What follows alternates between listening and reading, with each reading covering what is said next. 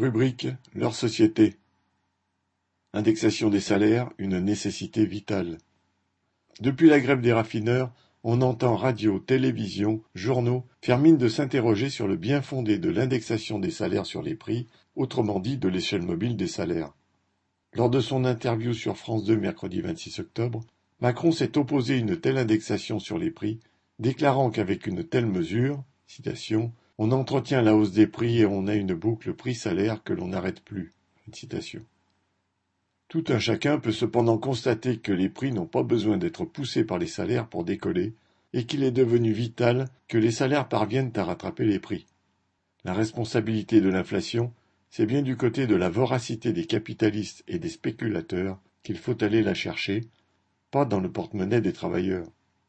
Le second argument avancé par les adversaires de l'indexation des salaires consiste à répéter qu'elle aurait été mise en place en France pour protéger le pouvoir d'achat en 1952 sous le gouvernement Pinet, mais que la gauche a dû abandonner cette mesure en 1983 pour sauver le pays de l'inflation.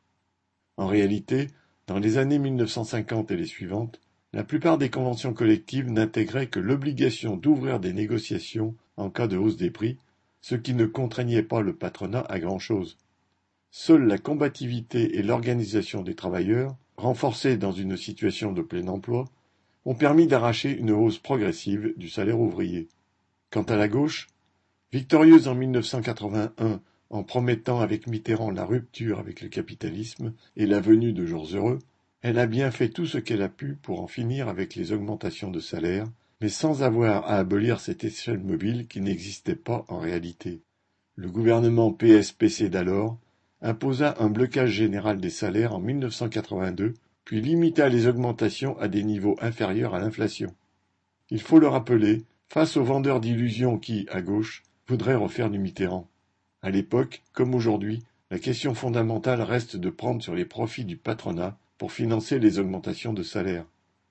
Des augmentations générales de 400 euros au moins et l'indexation des salaires sur le coût réel de la vie peuvent devenir l'objectif commun d'une lutte de tous les travailleurs. Sacha Camille